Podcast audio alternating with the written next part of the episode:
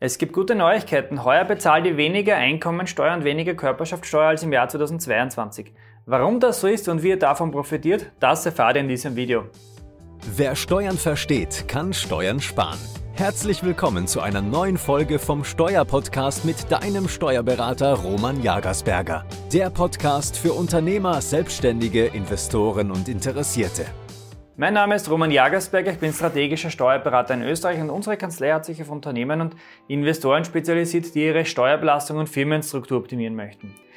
Der Jahreswechsel hat uns Steuerzahler eine kleine Steuersenkung beschert.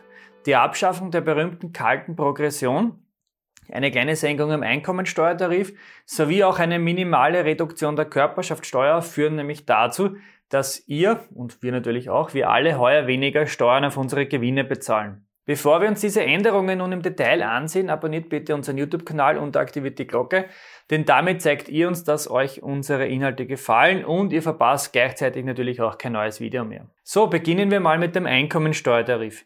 Im Bereich der Einkommensteuer gab es nämlich die größten Änderungen. Einerseits wurde die Abschaffung der sogenannten kalten Progression umgesetzt. Das bedeutet eine betragliche Anpassung der Einkommenshöhen im jeweiligen Steuertarif. Und andererseits wurde nun auch der letzte Schritt der Steuersenkung durchgeführt, die in der Steuerreform vorgesehen war. Schauen wir uns jetzt nun die Änderungen im Detail an. Und zwar, wir haben ja den bekannten siebenstufigen Einkommensteuertarif. Äh, die Tarifstufen sind, wer unsere Videos kennt, ja allgemein bekannt. Und hier hat es jetzt Änderungen gegeben, nämlich bei den Beträgen.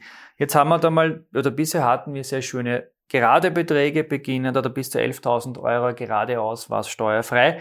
Jetzt ändert sich das optisch nicht so attraktiv, aber finanziell natürlich schon, weil weniger Steuerlast rauskommt. Schauen wir uns jetzt den Tarif jetzt im Detail an. Die erste Tarifstufe bleibt natürlich gleich, die hat 0% Steuer, aber der Betrag ändert sich. Das heißt, nicht bis 11.000 Euro geht der Tarif, sondern bis 11.693 Euro. Das heißt, 693 Euro sind es zusätzlich steuerfrei. Das bedeutet, äh, der, äh, der, die Stufe geht natürlich weiter bei 11.693 und geht dann nicht bis 18.000 Euro, sondern bis 19.134 bei 20% Steuer. Das bleibt gleich. Natürlich starten wir dann in der dritten Stufe bei 19.134. Und diese Stufe geht jetzt nicht mehr bis 31.000 Euro, sondern bis 32.075. 30% bleiben auch gleich. In der nächsten Stufe starten wir natürlich bei den 32.075 und gehen jetzt nicht bis 60.000 Euro, sondern bis 62.080. Und hier haben wir jetzt auch eine Änderung beim Einkommensteuertarif. Hier sind es keine 42 Prozent mehr, sondern eigentlich nur 42 Prozent bis 30. Juni und ab 1. Juli sehr intelligent gemacht, dann äh, 40 Prozent. Das heißt, aus Vereinfachungsgründen kann man das streichen. Wir rechnen mit 41 Prozent im Jahr 2023. Gut, schauen wir weiter. Wir starten natürlich jetzt in der nächsten Tarifstufe bei den 62,080 und gehen dann weiter bis 93.120. Die 48% bleiben leider, da ändert sich nichts, ist auch keine Änderung geplant.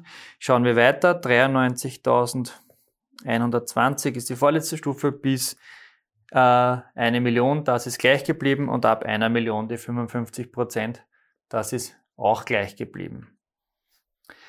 Schauen wir uns mal jetzt ein Beispiel an. Mit dem alten Steuertarif bei einem Einkommen von 60.000 Euro, wie hat es da ausgesehen?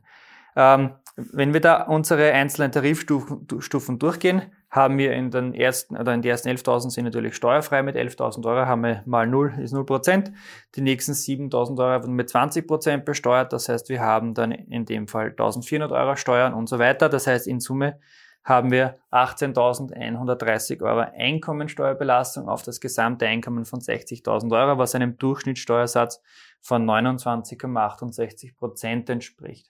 Jetzt schauen wir uns dieses Beispiel mit dem neuen Steuertarif an, das heißt mit der Berücksichtigung der kalten Progression oder mit der Anhebung der Tarifstufen und auch mit der Änderung des Grenzsteuersatzes in der vierten Tarifstufe von den 42% auf 41%.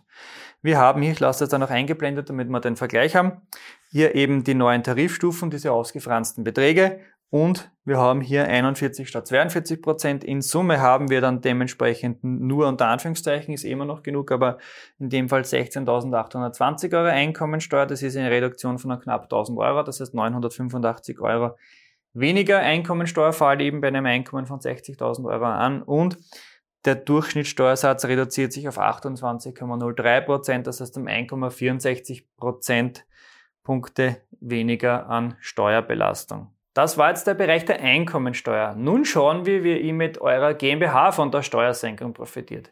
Der schon seit vielen Jahren gültige pauschale Körperschaftssteuersatz von 25% wurde nämlich jetzt im Jahr 2023 um einen Prozentpunkt auf 24% herabgesetzt. Das hört sich jetzt mal auf den ersten Blick nach nicht viel an, jedoch kann 1% auch einiges an Steuern sparen. Kommt halt darauf an, wie hoch der Gewinn ausfällt.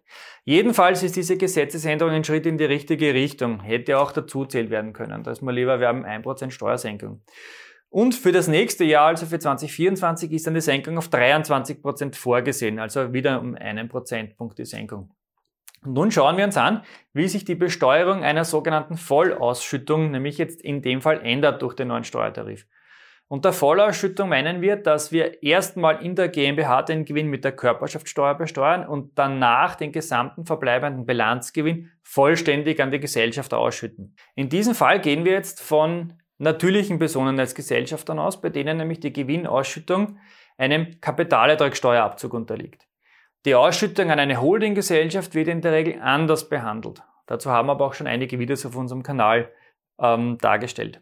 Schauen wir uns jetzt das Beispiel der Vollausschüttung an. Wir haben hier, um vereinfacht rechnen zu können, einen Gewinn von 100. 100 ist die Ausgangsgrundlage.